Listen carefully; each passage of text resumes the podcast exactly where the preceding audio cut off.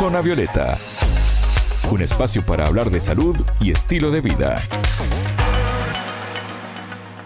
Bienvenidos a Zona Violeta, el programa de Sputnik. Es un gusto recibirlos. Natalia Verdún los saluda desde Montevideo. Ya está con nosotros Anabela Aparicio. ¿Cómo estás, Anabela? Bienvenida. Bien, Nati, muchas gracias. Hoy nos enfocaremos en los cinco errores que cometemos al intentar adelgazar.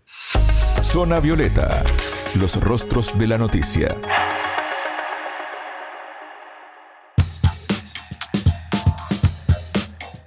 Difícil muchas veces saber cómo iniciar una dieta por cuenta propia, tomando referencias de internet o copiando hábitos de conocidos, ¿no? Hoy nos vamos a enfocar en esas cosas que no debemos hacer. ¿Es así, Anabela? Sí, Nati, complicado muchas veces. Y para comenzar, sabiendo de qué estamos hablando, la nutricionista peruana Roxana Fernández, vicepresidenta de la Sociedad Latinoamericana de Nutrición, comenzó definiéndonos qué es adelgazar y la importancia en este proceso de cumplir con las cuatro leyes de la alimentación que son calidad, cantidad, suficiencia y adecuación. El término o palabra adelgazar según la Real Academia Española de la Lengua, lo define como disminuir en grosor y generalmente en pérdida de peso o enflaquecer.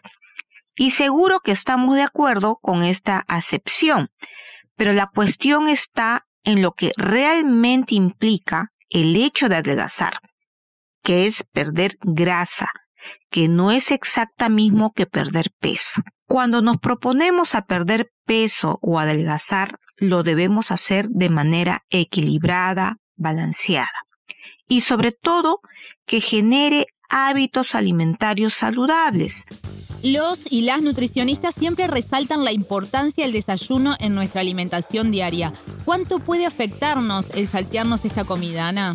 Bueno, Fernández nos explica el efecto que puede tener en nuestro estómago, por ejemplo, puede derivar en una gastritis, pero también afecta nuestro rendimiento físico y mental. La mayoría de las personas que inician una dieta para bajar de peso piensan que cuanto menos raciones de comida consuman, bajarán de peso más rápido. Y lo practican evitando generalmente consumiendo el desayuno. Y esta práctica, por el contrario, genera ansiedad y por ende más hambre de lo habitual. Asimismo, debo manifestarle dos situaciones importantes. Primero, el desayuno cumple una función importante en nuestro día a día.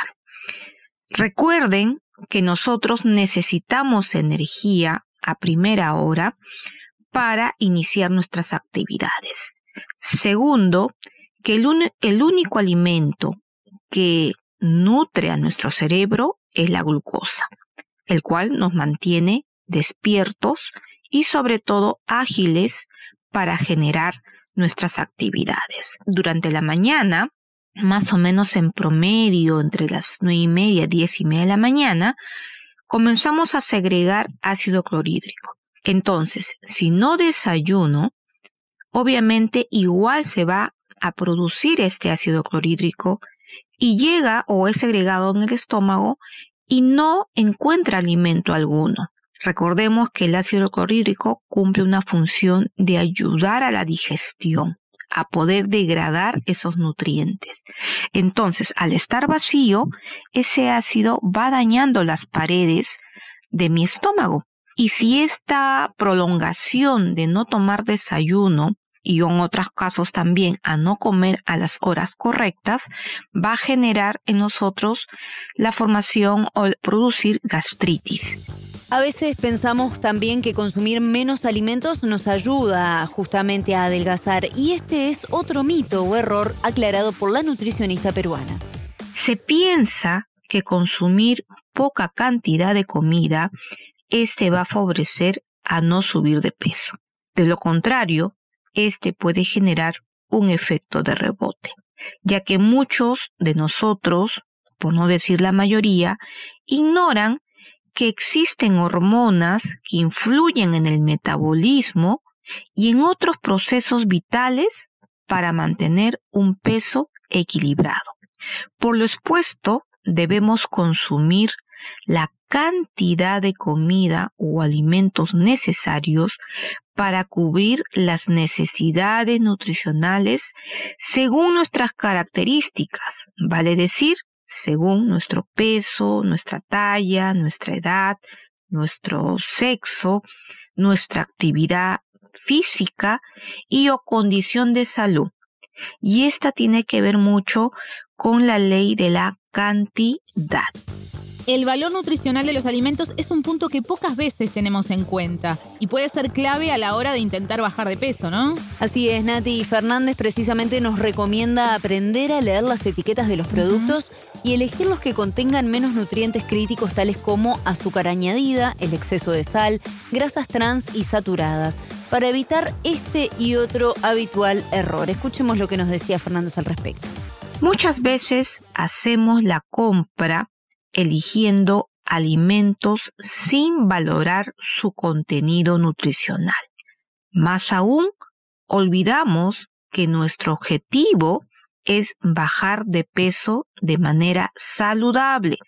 Esta situación nos lleva muchas veces a comprar alimentos que contienen calorías vacías, es decir, que no nos va a aportar ningún beneficio nutricionalmente hablando. Y muchas veces programamos dietas desequilibradas y nada saludables. Al final, esto nos va a conllevar a no cubrir nuestros requerimientos nutricionales.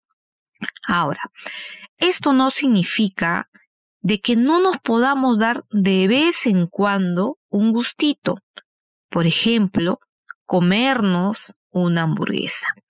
Pero hay que tener en cuenta que el consumir esta hamburguesa, que muchas veces es rica en grasa, que no se haga de manera diaria, de manera constante y sobre, sobre todo en cada momento que tengamos hambre.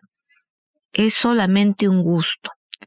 Recordemos tener en cuenta la calidad de la elección de nuestros alimentos.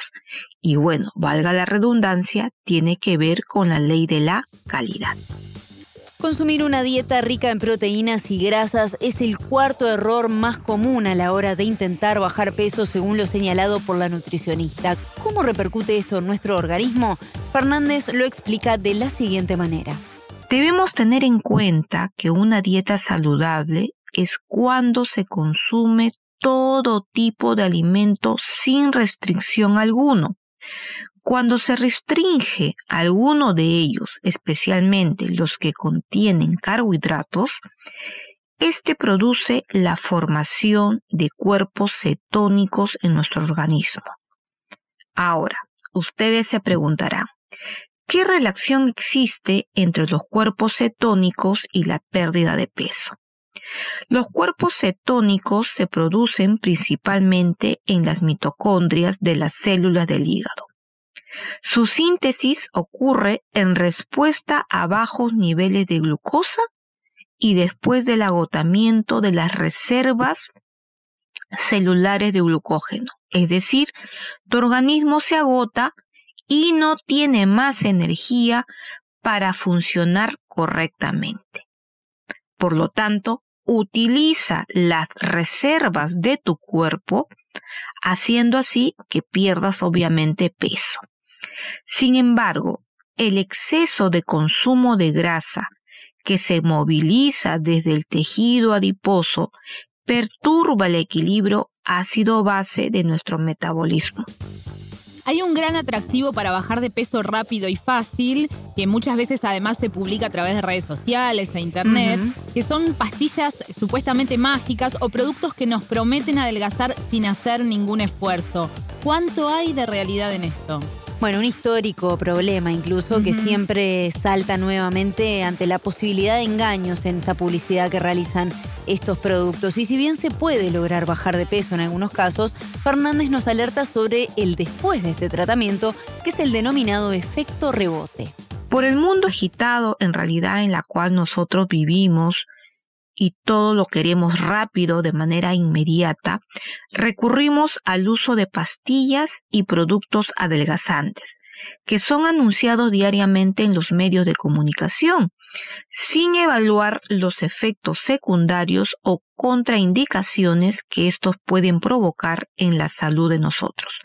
Por ejemplo, pueden producir diarreas, déficit de control de las evacuaciones, heces grasosas, mala absorción, deficiencias de vitaminas, malestar, dolor al evacuar, malestar abdominal y flatulencias. Para entendernos mejor, les digo que al terminar el tratamiento de pastillas adelgazantes que inhiben la absorción de las grasas, el rebote es eminentemente ya que al momento de dejarlas, el cuerpo responde absorbiendo un porcentaje mayor de grasa y provocando un aumento de peso tan igual o mayor a lo que ya habíamos perdido. Ahora, otro de los fármacos para el control de peso que se comercializan mucho son los supresores del apetito, los cuales actúan directamente con procesos metabólicos y hormonales para saciar a la persona. Dichos supresores también causan consecuencias negativas en el organismo. Los supresores del apetito actúan de manera inmediata sobre la saciedad temprana de los pacientes y los lleva a comer menos de lo habitual. Lo negativo de estos fármacos es que pueden llegar a ser lento el metabolismo y por consecuencia el organismo no quemaría grasa de manera normal y no permitiría bajar de peso o lo volvería un proceso más lento. Escuchábamos a la peruana Roxana Fernández, vicepresidenta de la Sociedad Latinoamericana de Nutrición, que nos enseñó cuáles son los cinco errores más comunes que cometemos a la hora de adelgazar. Muchas gracias, Anabela. Hasta la próxima. Zona Violeta, desde Montevideo,